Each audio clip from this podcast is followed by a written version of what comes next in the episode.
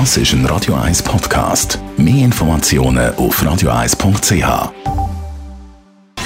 Gesundheit und Wissenschaft auf Radio 1. Unterstützt vom Kopfwehzentrum Irlande Zürich. www.kopfwww.ch dass Früchte und vor allem viel Gemüse uns gut tut, das muss ich euch ja nicht sagen, das wissen wir ja alles. Jetzt hat man aber in einer Studie herausgefunden, vor allem die, die nicht so gesund leben, also rauchen und trinken, Alkohol trinken, noch mehr profitieren, speziell von Äpfel und Tee.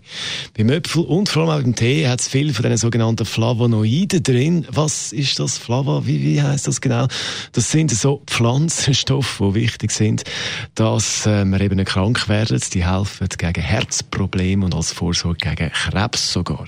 Wichtig für unsere Abwehrkräfte und vor allem bei den Rauchern und Trinkern wirken die Pflanzenstoffe speziell stark.